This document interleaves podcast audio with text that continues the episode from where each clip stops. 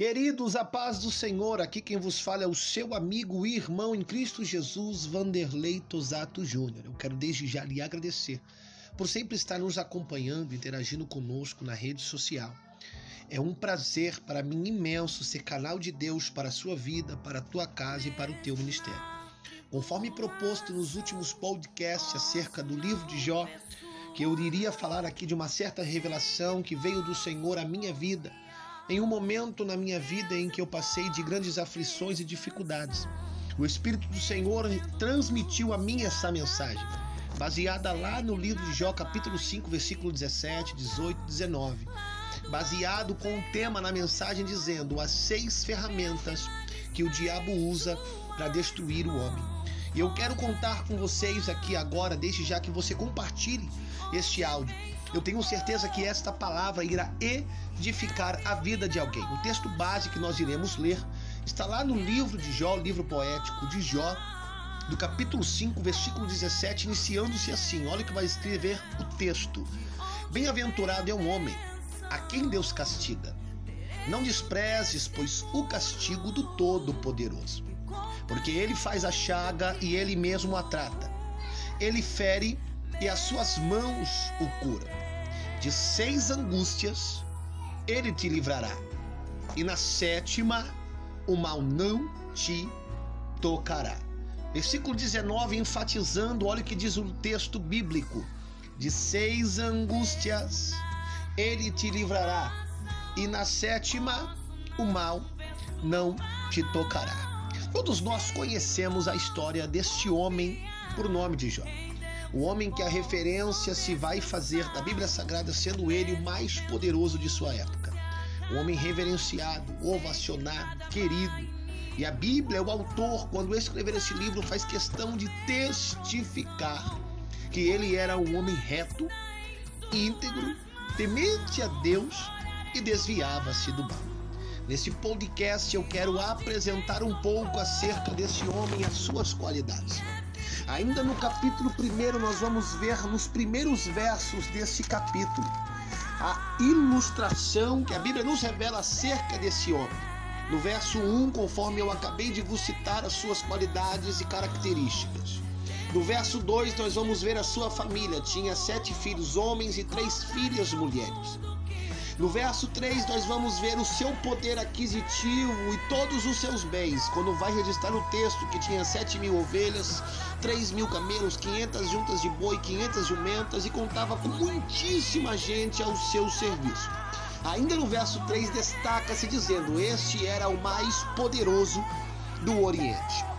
A Bíblia vai então nos testificar destas qualidades. Jó era um homem zeloso, Jó era um homem preocupado. No verso 4, no verso 5, nós vamos ver um episódio onde os seus filhos, por costumeiramente, reuniam-se na casa do seu irmão primogênito, o mais velho, para festejar-se e para comemorar, alegrando-se o coração com o vinho.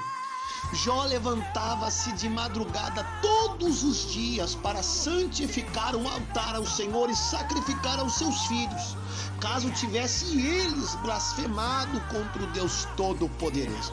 Então nós podemos ver aqui dentro desse texto bíblico o zelo desse homem, caráter, característica, uma coisa muito linda e especial. O texto vai dizer também certa vez que o Filho de Deus estavam louvando. Esse filho, na verdade, está no plural, filhos de Deus. Eles estavam louvando ao Senhor e Satanás apareceu no meio dos anjos. E de repente o diabo ali sondando o Senhor vê que ele está no meio dos anjos, pega agora e fala: "O que vens aqui? E de onde vens?" Rapidamente o diabo responde: "De rodear a terra e de passear por ela." O texto bíblico vai dizer que o Senhor faz uma pergunta para Jó. Já que você vem da terra, então tu observaste o meu servo Jó, homem reto, homem íntegro, temente a mim e desvia-se do mal. Perceba que Deus testifica acerca da qualidade desse homem diante de Satanás. Satanás rapidamente com uma resposta ríspida e ele pensa que os homens servem a Deus apenas por interesse.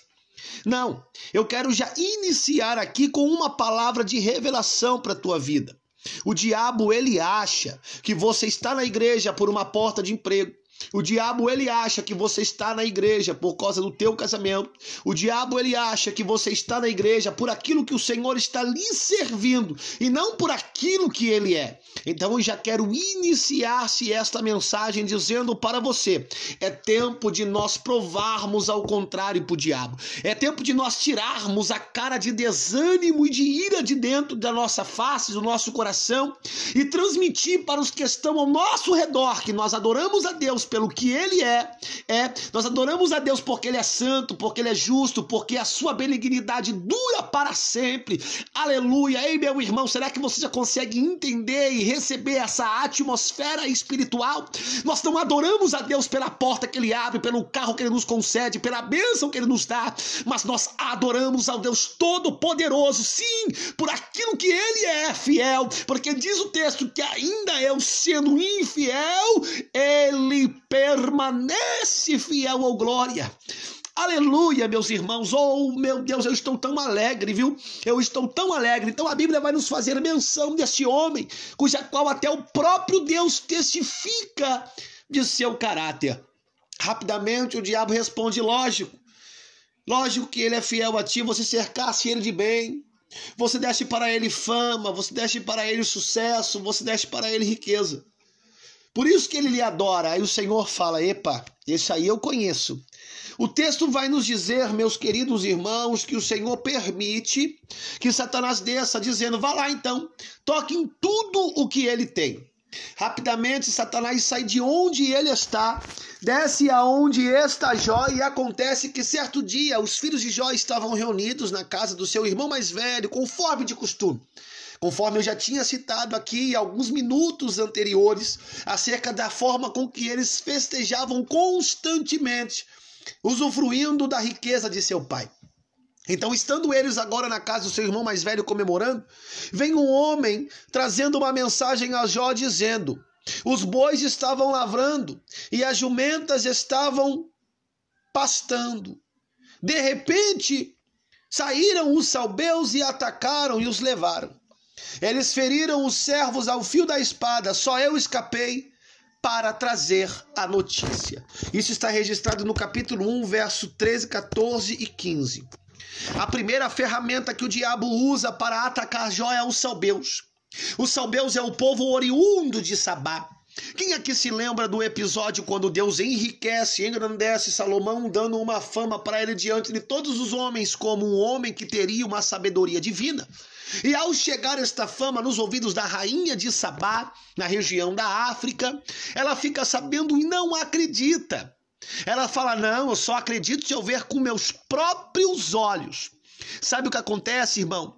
Muitas vezes os sabeus são aqueles que não acreditam naquilo que Deus está fazendo na sua vida.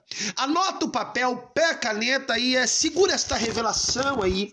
Olha que extraordinário. A primeira ferramenta que o diabo usa para atacar os filhos de Deus são os salbeus. E quem são os, calbeus, os salbeus, irmão Júnior? Os salbeus são os incrédulos. Os salbeus são aqueles que não acreditam na tua vida, que não acreditam na tua chamada, que não acreditam naquilo que Deus está declarando ao teu respeito e com a forma com que Ele está te levantando. Quem são os salbeus, irmão Júnior? Salbeus é aquele que quando você vai contar algum projeto, algum sonho, alguma história, fala, não vai dar certo. Ah, não, não tem circunstância favorável para isso acontecer. Não, vai tentar de novo, não vale a pena, já quebrou a cara muitas vezes. Ei, meu irmão, deixa eu te dizer, tem muitas pessoas pessoas colocando você para baixo. Tem muitas pessoas te desanimando. Tem muitas pessoas entristecendo a tua vida, tem muitas pessoas deixando você cabisbaixo, mas eu venho debaixo de uma autoridade, uma revelação bíblica dizer que esta ferramenta da incredulidade não vai entrar no teu coração. A semente da falta de fé, de esperança, de vontade de executar com excelência para Deus o serviço. Ah, meu irmão, isso não vai florescer dentro da tua vida. Eu quero liberar uma palavra de fé que esta ferramenta do diabo contra tua vida não prosperará. Hoje máscaras estão caindo, hoje pessoas estão se manifestando e você está percebendo que elas não têm condição de estar perto de você. Então grave isso. Eu encerro este episódio 1 do podcast das seis ferramentas com a primeira ferramenta que o diabo usa. Usa incrédulos. Não. Os incrédulos não vão acabar com a tua vida. Os incrédulos não vai desanimar você. Os incrédulos não vão fazer você desistir da caminhada. Guarde essa palavra em nome de Jesus. Logo mais nós estaremos aí dando continuidade no segundo episódio, no segundo episódio das seis ferramentas que o diabo usa para destruir o homem. Guarde essa palavra. Primeira ferramenta, os salbeus. Quem são os salbeus? Os incrédulos. Os incrédulos, aqueles que não acreditam, não irão abalar a sua fé. Que Deus te abençoe, meu irmão. Fique com esta palavra, compartilhe, repasse para frente, para que venha até mais pessoas serem edificados através dessa revelação em nome de Jesus. Que Deus te abençoe.